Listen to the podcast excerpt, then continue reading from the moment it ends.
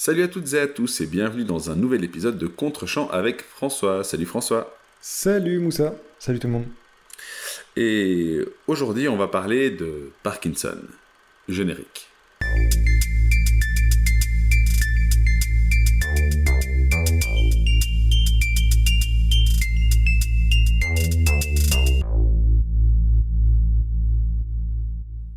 Et donc cette semaine, je t'ai demandé de regarder Awakenings, l'éveil en français, un film de Penny Marshall de 1990 qui réunit un duo, comme je l'ai dit la semaine dernière, improbable avec Robin Williams et Robert De Niro dans des rôles dans lesquels on ne les attendait pas forcément à l'époque, puisque Robin Williams incarne le docteur Malcolm Sayer, qui est un neurologue qui se retrouve malgré lui à devenir médecin dans un hôpital pour malades chroniques dans le Bronx à New York. Parmi ces malades, Leonard Lowe, qui est interprété par Robert de Niro, qui souffre d'encéphalite léthargique, c'est-à-dire une maladie qui euh, fait qu'il ne bouge absolument plus et ne montre aucun signe de vie et qui euh, va faire l'objet d'un traitement expérimental avec d'autres patients dans cet hôpital amenant à toute une série de questionnements sur ce qu'est la vie, sur ce que c'est que de vivre et sur la façon dont on perçoit les personnes souffrant de ce type de maladie chronique. Je n'en dis pas plus parce que euh, je pense qu'on va discuter pas mal euh, des euh, petits rebondissements de ce film qui est un film qui est un petit peu disparu de la filmographie de ces deux acteurs. J'aborderai un petit peu plus la question détail pendant notre émission. Et donc sans plus attendre, François, qu'as-tu pensé de Awakenings? C'est une jolie euh, catastrophe industrielle. Euh, je, me demande vraiment pourquoi tu m'as demandé de regarder ce film. Euh, je suis très curieux d'avoir ton regard là-dessus, mais, mais j'ai été assez déboussolé par ce film. je suis de plus en plus en colère euh, au, fil des heures qui passent après, après le visionnage. Euh, alors, déjà, ça, ça, suit un canevas absolument classique et connu. Euh, en France, on a typiquement ce genre de film avec Daniel Auteuil, Christian Clavier ou Fabrice Lucchini, c'est-à-dire un film où un, un, professeur, un éminent spécialiste, souvent bourgeois, va prendre sous son aile parce qu'il a, il il est c'est quelqu'un qui a beaucoup d'humanité. Il va prendre sous son aile un cas désespéré, que ce soit un jeune de banlieue à qui il va offrir l'éducation, à qui, qui va éduquer à la musique, euh, ce genre de choses. C'est un schéma tout à fait classique. Et dans le cinéma américain, on a eu des exemples similaires, avec notamment Sean Connery en prof de littérature pour des jeunes gamins de banlieue. Voilà, tout ça est connu. Euh, et on ne sort pas de ce canevas, sauf qu'il y a un twist. Et euh, le twist est particulièrement étonnant, puisque c'est donc un brave docteur qui va faire des expériences sur des patients paraplégiques. Euh, alors je comprends mieux pourquoi le film a totalement disparu de la filmographie des deux grands comédiens euh, qui composent l'affiche. J'ignorais d'ailleurs totalement euh, qu'ils avaient joué ensemble. J'ai découvert au moment de lancer le film. Mais je comprends un peu mieux pourquoi on n'en fait pas la publicité de ce film parce que... Alors, deux points euh, d'analyse, si je puis dire. Mais d'une part, moi je suis totalement resté extérieur parce que c'est incroyablement naïf comme récit. C'est-à-dire que vraiment, c'est déjà totalement cousu de fil blanc. On voit tout à fait où ça va mener. Euh, même si on ne connaît pas l'histoire dont c'est tiré, on comprend parfaitement que Robin Williams est ce professeur, donc évidemment, euh, parce que c'est Robin Williams, socialement inadapté, mais terriblement humain, qui lui va comprendre les pauvres patients mieux que personne dans un hôpital euh, euh, totalement déshumanisé, dans un environnement déshumanisé, ben, il va apporter un peu d'humanité, hein, il va les reconnecter à eux-mêmes et, euh, bien sûr il va, il va voir l'opposition de ses, de ses propres collègues. tout ça est vraiment cousu de fil blanc et, terriblement naïf. C'est vraiment un schéma, je pense qu'on n'oserait plus faire aujourd'hui tellement, tellement c'est limpide et candide. Ça, c'est une, première chose. Et la deuxième chose euh, que je pointerai, c'est vraiment la question de la représentation. Alors, euh, j'avais pas d'avis particulier sur, euh, sur, le, sur, les débats de il faut que des personnes handicapées puissent jouer des personnages handicapés. voilà, je, connais pas assez bien le sujet, je maîtrise pas assez bien le sujet, mais en tout cas, ce qui est sûr, c'est que ici, ce film m'a donné un avis très clair sur la question. On a donc Robert De Niro qui incarne un malade paraplégique, mais qui va connaître une guérison miraculeuse avant de replonger malheureusement dans les ténèbres euh, dans lesquelles il a passé la majorité de sa vie. On, va spoiler, hein, mais, euh, mais c'est tiré d'une histoire vraie, et donc voilà, le, docteur en question va trouver temporairement un remède miracle avant que ce remède voilà, ne fasse plus effet et que donc les patients retombent dans, dans l'obscurité et dans leurs conditions premières. Euh, le, enfin, ce qui offre du coup à De Niro un, ben, en fait, un tapis rouge pour, pour acteur de composition, euh, pour acteur de, de, de l'acteur studio. Le problème, c'est que c'est fait alors oui, enfin voilà, c'est fait avec terriblement peu de pudeur, c'est-à-dire que vraiment De Niro donne tout dans le rôle et donc tu vas passer par tous les éléments de la Parkinson, de la représentation de la maladie. Euh, et le problème, c'est qu'en fait, pour un spectateur contemporain qui découvre le film comme je l'ai fait aujourd'hui, euh, tu ne vois que De Niro jouer pendant tout le film. C'est-à-dire que jamais tu ne vois le personnage, tu ne vois jamais le patient, tu ne vois jamais le malade, tu vois De Niro en train de faire une performance d'acteur. Et c'est profondément dérangeant, euh, parce que le sujet est quand même relativement important et grave. Or, tu parviens jamais, je trouve, à, te, à débarrasser de cette image de De Niro fait l'acteur. C'est d'autant plus surligné que, euh, puisque le patient a des évolutions dans sa condition et qu'à un moment il retombe euh, dans, le film, il retombe dans, des conditions, comment dire, de, de, plus mauvaises conditions, en fait, il régresse on va passer par toutes les étapes et ça, lui donne vraiment l'occasion de le faire. Et en plus, à un certain moment du film, donc euh, ce patient en particulier devient l'ami du docteur, et donc évidemment le docteur vit comme une tragédie le fait euh, de voir son patient régresser à nouveau et replonger dans, son état initial. Mais il y, a une scène qui est terriblement représentative de ce que j'essaie d'expliquer, c'est donc euh, Léonard, donc le, patient, subit une nouvelle crise, et une crise grave qui voilà, le, réduit de nouveau à une condition très problématique, et il a juste le temps de, bégayer à, son ami le docteur filme-moi, filme-moi, euh, pour montrer aux autres, voilà, pour prévenir les autres, pour montrer, pour documenter, pour, pour que tu puisses faire avancer la recherche sur mon cas. C'est presque méta. Alors je, je, je doute bien qu'il n'y a aucune intention de le faire à ce moment-là, mais quand tu vois ça aujourd'hui, tu as vraiment l'impression de te dire, de, voir De Niro supplier son pote de le filmer parce que regarde, regarde, je suis en pleine performance d'acteur. Donc c'est vraiment, je trouve très problématique cette question de la représentation. Euh, de, patients, euh, voilà, de patients souffrant de conditions, euh, conditions graves. Ça règle pas nécessairement la question pour moi de savoir si aurait-il fallu, enfin la réalisatrice pour le coup, aurait-elle dû faire jouer des patients réellement atteints de, ce syndrome, mais en tout cas, faire jouer un acteur oscarisé et, connu comme De Niro, ça pose, je trouve, vraiment un problème de représentation pour le coup.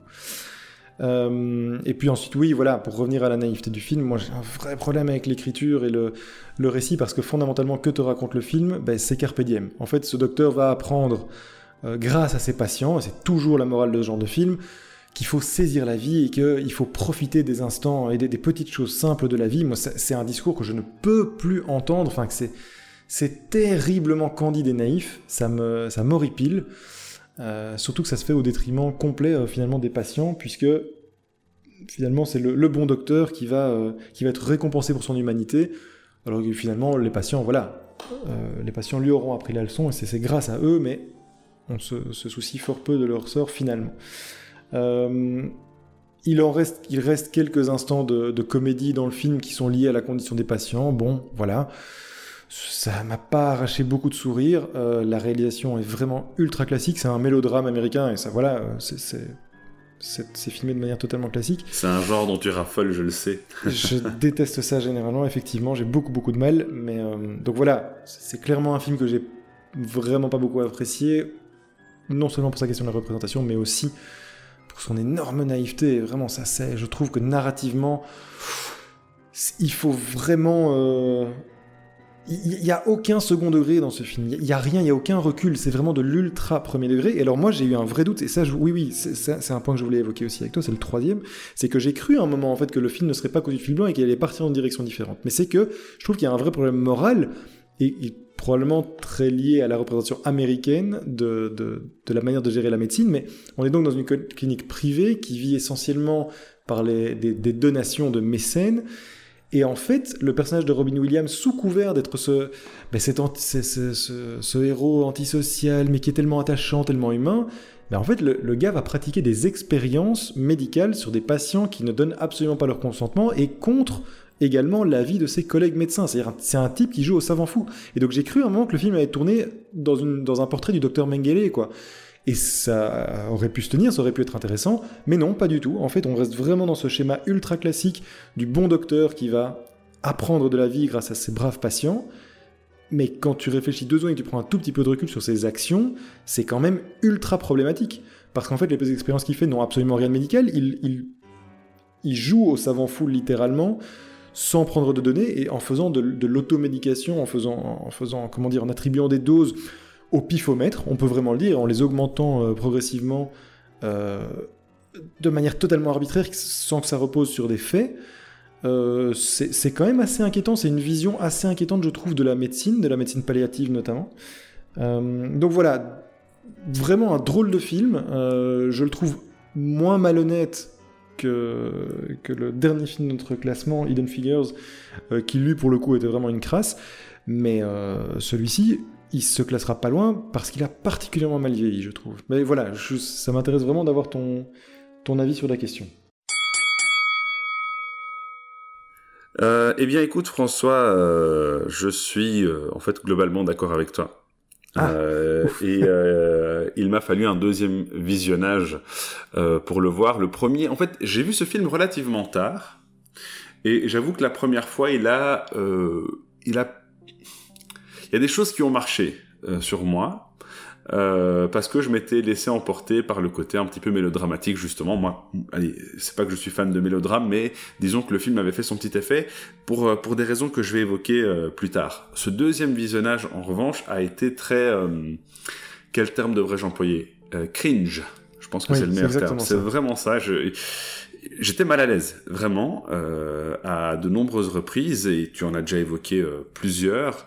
Euh, la première, par exemple, étant tout simplement le moment où le médecin se retrouve face à son supérieur hiérarchique, dit qu'il veut lancer son expérience, et euh, il, il, dit en fait que les personnes qui souffrent donc de cette léthargie sont là, leur conscience est là à l'intérieur, et quand on mhm. lui demande comment il le sait, il dit je le sais. Et euh, en fait là, le film m'a perdu euh, cette fois-ci. Oui. Parce qu'en fait, effectivement, comme tu le dis, il, il joue à l'apprenti sorcier. Alors, son intention est louable et finalement on peut aussi euh, rationaliser et se dire que ces gens sont dans une situation tellement déplorable que allons-y, hein, testons ce qui n'a pas été euh, testé, c'est quelque chose que je peux entendre, mais il y a, y a, des choses qui me posent fondamentalement souci parce qu'on est dans la pensée magique. C'est exactement ça. Et pas du tout dans, euh, dans de la médecine. L'autre élément qui m'a posé souci, tu l'as plus ou moins évoqué, mais je vais le formuler peut-être autrement, c'est que finalement, la seule personne qui ressort de ce scénario avec quelque chose de positif, eh bien c'est le personnage de Robin Williams. C'est-à-dire que c'est lui qui y gagne quelque chose et c'est assez euh, tragique euh, mhm. parce que euh, il aura fallu que tous ces pauvres gens malades finissent par quand même souffrir pour que lui apprenne quelque chose. C'est exactement ça. C'est d'autant plus drôle que lors de son entretien d'embauche, qui est assez rigolo d'ailleurs, euh, au tout début du film. Il dit qu'il a fait des expériences sur euh, des vers de terre. Alors, je sais plus exactement en quoi consiste l'expérience. Oh mon dieu, t'as raison, j'y ai même pas pensé, j'avais oublié ça, c'est vrai, c'est terrible. Sur quelque chose de... Euh, c'est un chercheur de base, c'est pas un médecin. C'est ça qui est intéressant finalement, c'est que c'est un chercheur lui, il voulait pas être médecin. Euh, et, et, ça je pense c'est quand même un élément important aussi. Mais donc c'est un chercheur euh, qui a euh, fait des recherches sur quelque chose d'impossible. L'un des autres médecins lui dit que c'est impossible et il dit je le sais maintenant puisque j'ai fait 5 ans de recherche dessus et j'ai trouvé ça hilarant et ça, ça, nous donne déjà une caractérisation euh, du, euh, du, personnage qui, bah, qui fait un petit peu n'importe quoi finalement même dans son propre domaine. Alors je t'avoue que à l'origine je, je, regardais dans la liste de films que j'avais vus je suis tombé sur le nom de Penny Marshall qui est même pas une forcément très grande réalisatrice. Enfin quand j'ai c'est pas avec mépris que je dis ça mais elle a pas une filmographie qui est voilà très très riche malgré sa longue carrière dans le dans le cinéma.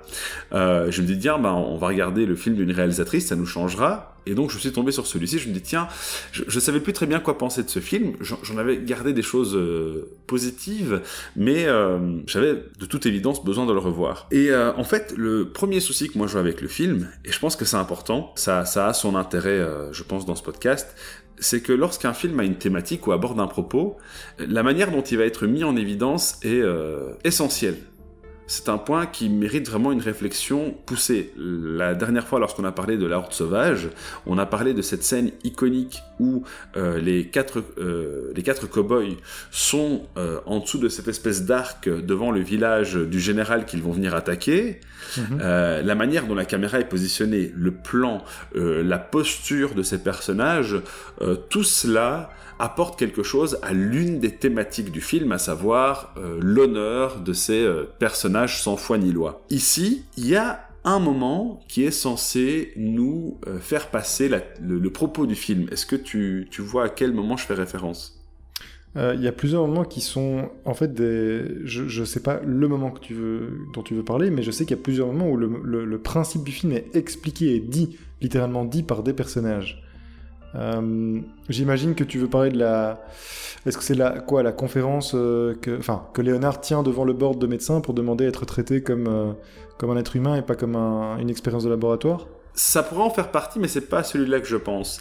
Celui auquel je pense, et c'est normal qu'il passe assez inaperçu, c'est lorsque l'infirmière, donc avec qui le docteur Sayer tisse des liens, mm-hmm. lui dit que, à l'image de ces malades euh, à qui on donne quelque chose, à savoir le, le, goût de la vie à nouveau, eux qui sont léthargiques depuis des dizaines d'années et qui n'en avaient même pas, qui n'avaient pas conscience d'avoir vécu dans le noir complet pendant autant de temps, on le leur retire.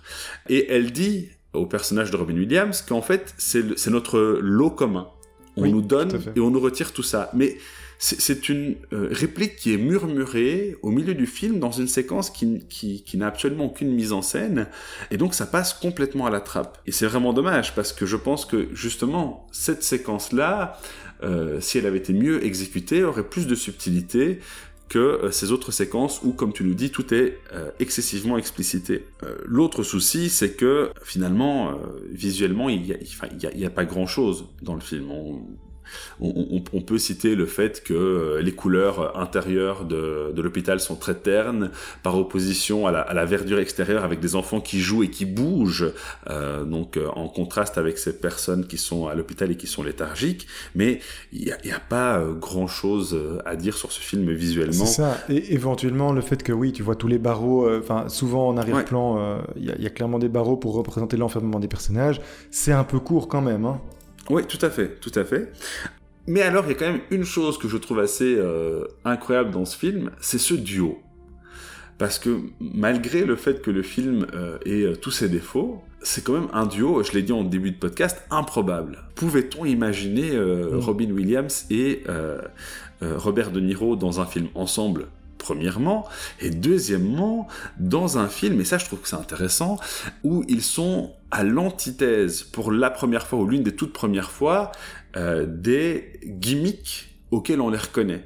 Faut quand même pas oublier que 1990, c'est aussi l'année de Goodfellas, Les Affranchis, qui représente beaucoup mieux le type de personnage euh, dans lequel on euh, reconnaît De Niro. même chose un an plus tôt, Le Cercle des Poètes Disparus avec Robin Williams, où on voit un personnage qui fait du show c'est-à-dire que Robin Williams a toujours été connu pour incarner des personnages qui eux-mêmes sont dans la surenchère et dans le surjeu, surtout à mm. cette époque-là. Et donc là, pour une fois, il joue des rôles qui sont à l'antithèse de ceux pour quoi on les connaît. L'un qui joue effectivement un, docteur qui est, qui est touchant. C'est-à-dire que indépendamment de l'écriture, il a un jeu qui est touchant, euh, Robin Williams. Et euh, euh, quand, quand, on connaît un petit peu l'évolution de sa vie, je, pense que c'est pas très, très surprenant. Il avait un vrai talent pour être touchant et on le verra plus tard dans des films comme Will Hunting. Quant à De Niro, tu l'as dit, hein, alors il, pousse très très loin, c'est vraiment très très malaisant de le voir jouer comme ça. D'ailleurs, Oliver Sacks, hein, l'auteur du livre du même nom qui a été à l'origine de cette adaptation au cinéma, qui est donc Mhm. le, le- le véritable médecin qui a mené des, des expériences de ce type. Je connais pas exactement sa vie, je sais pas exactement où est la limite entre le, le vrai et la fiction, mais Oliver Sacks lui-même a expliqué dans, dans une interview à quel point euh, Robert De Niro s'était presque auto-convaincu euh, de souffrir de la maladie de Parkinson et que euh, lors de dîner, il le voyait encore bouger des pieds de, de façon nerveuse. Euh, donc Ouais, ça, nous donne, quoi. oui, c'est exactement ça. Et donc ça, ça nous donne une idée un petit peu de, de jusqu'où il pouvait pousser et surtout indépendamment encore une fois de- du malaise que provoque ce jeu, on a rarement vu à l'époque De Niro être dans un rôle aussi euh, vulnérable. Malheureusement gâché, comme tu l'as dit, par son jeu, qui fait qu'on ne voit plus que le jeu et on ne voit plus le personnage. Là-dessus, tu as entièrement raison. Mais euh, c'est intéressant de voir l'acteur euh, avoir une telle conviction dans le rôle qu'il qu'il incarne qu'il va aussi loin. Et c'est pas forcément une bonne chose. C'est pas forcément une bonne chose. C'est ça, en fait, c'est ça, c'est ça qui est, fou, c'est que tu, De Niro est un acteur extraordinaire et effectivement extrêmement investi puisqu'il fait partie de la de la méthode de l'acteur studio, à savoir, donc ce sont des acteurs qui s'investissent pleinement et qui, qui font énormément de recherches pour pouvoir incarner les personnages qu'ils vont jouer à l'écran. Par exemple, enfin l'exemple est célèbre hein, pour Taxi Driver, il a conduit pendant plusieurs semaines des taxis Ouais, euh, dans, la, dans la nuit new-yorkaise pour se plonger vraiment dans le rôle et pour s'immerger dans, dans ce que ça représentait. Euh, qui- qu'il joue bien le personnage ici, ça, ça ne fait aucun doute, mais il y a un vrai problème de représentation malgré tout. Ça reste, ça reste une représentation, représentation, je trouve, problématique, notamment parce que tu le vois terriblement jouer et tu as l'impression que c'est joué pour la. En fait, que c'est une performance. Tu as, tu as vraiment l'impression que c'est un rôle à Oscar, quoi. Mais c'est envisagé comme ça, sauf qu'aujourd'hui, tu vois à quel point c'est malséant et c'est vraiment problématique vis-à-vis de gens qui souffriraient vraiment de cette, Ouais, de cette tout à maladie. fait. Tout à fait. D'où le terme cringe que j'avais utilisé. Il y a vraiment quelque chose de très dérangeant dans, dans, ces séquences où on le voit euh, jouer euh, les, bah, les symptômes en fait de, sa maladie. Alors du coup, je me suis posé la question, mais qu'est-ce qui a fait que il y a des choses qui m'avaient euh, plu la première fois? Et en fait, je pense qu'il y a une chose qui, est assez intéressante dans le film, c'est qu'il est extrêmement traître. Lorsqu'on avait vu Miracle en Alabama, effectivement, on voyait arriver la fin. Et en même Mhm. temps, le, le titre était assez évocateur. Euh, le film se termine sur une note très positive. Ici, le film se termine sur une note qui est quand même très amère. D'accord, on va le spoiler parce que bon voilà, je, je suis pas sûr que c'est un film que, que vous aurez forcément envie de voir, mais euh, le film se termine sur une note très amère et pourtant euh, la mise en scène, en particulier au milieu du film, euh, l'usage des musiques notamment, nous donne l'impression de voir un feel-good end. movie familial où les choses vont pour le mieux en fait. Euh, Elles évoluent pour le mieux. Euh, or, ici à la fin, et c'est fait de manière abrupte, c'est fait de manière maladroite, mais il y avait quelque chose de très oppressant que j'avais ressenti. Je ne sais plus dans quelles conditions j'ai vu le film, et donc il est possible que ça ait joué, mais il y avait quelque chose de très oppressant dans le fait de se dire que qu'il est tragique.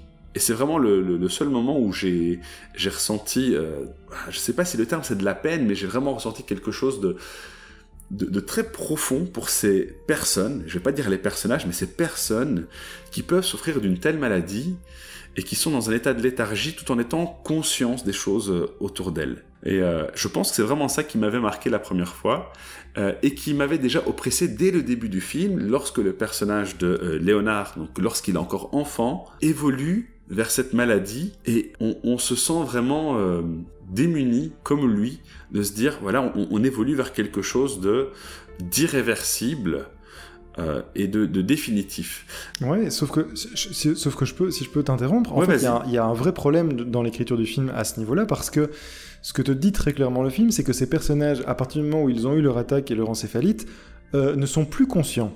Ils sont plus conscients de ce qui se passe, puisque quand ils, se, quand ils, ils ont leur fameux réveil, ils sont tous encore persuadés d'être des jeunes, enfin, d'être restés à l'âge auquel ils ont eu l'attaque. De Niro, lorsqu'il se réveille à l'âme d'un enfant, euh, il y a deux trois patientes euh, féminines qui pensent encore être en 1922 ou euh, enfin ou avoir une vingtaine d'années ou une quinzaine d'années. Donc le film te dit clairement te pose clairement le fait qu'ils n'ont pas eu de conscience de ces années qui sont passées et ça peut avoir le pour pour amener le côté tragique mais pour le personnage de De Niro il y a littéralement il a cligné des yeux et lorsqu'il s'est réveillé il y a 30 ans qui sont passés, il a perdu 30 ans de sa vie, donc ça apporte quelque chose de tragique. Sauf que le film, justement, derrière ne tient pas son...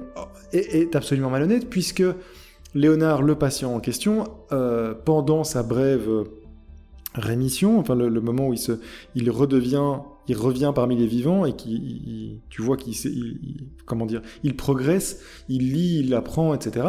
Ben, il développe assez rapidement une, euh, une attirance et une histoire, pas, une histoire d'amour accompli, mais en tout cas une attirance pour euh, une jeune femme qui vient visiter son père qui est dans le même état que lui.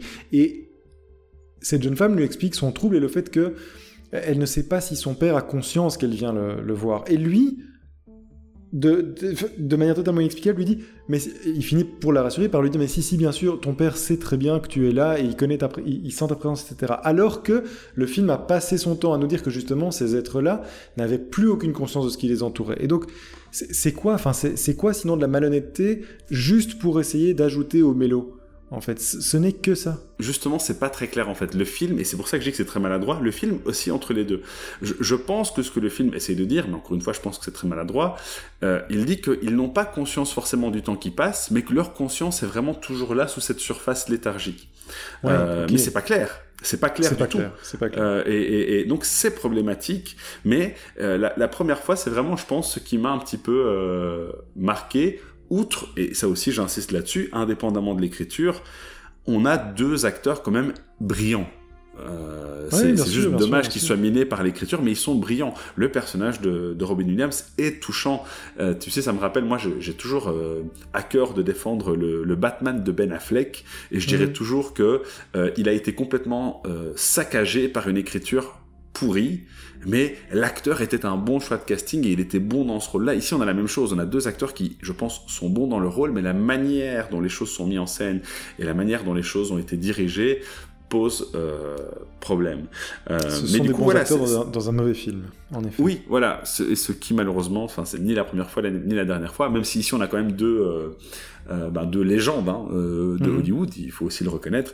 Mais euh, voilà, ben oui, c'était intéressant. Du coup, je pense que celui-là, il sera quand même plus facile à classer. Ouais, je crois, parce que mais mais encore une fois, c'est pas la même chose que Hidden Figures. C'est-à-dire que pour moi, c'est un film qui est effectivement sans doute pétri de bonnes intentions, mais qui le fait ultra maladroitement et qui est vraiment terriblement cringe à voir aujourd'hui. Tout à fait, tout à fait. Là, là où l'autre est juste mal écrit. et, et, et, pas avec de bonnes intentions. le propos pose problème. Ouais, oui. Euh, je, alors, si, je, je, vais pas forcément remettre en question les intentions. Je, je pense juste que la différence, euh, c'est que le, le propos n'est pas maîtrisé euh, et a fait l'objet de très peu de réflexion. On, on, est dans, un, dans une vision dans Hidden Figures. Hein, je, je, poursuis la parenthèse que tu as ouverte. Dans Hidden Figures, on est dans quelque chose qui relève purement de la vision très réductrice euh, des scénaristes et du euh, réalisateur.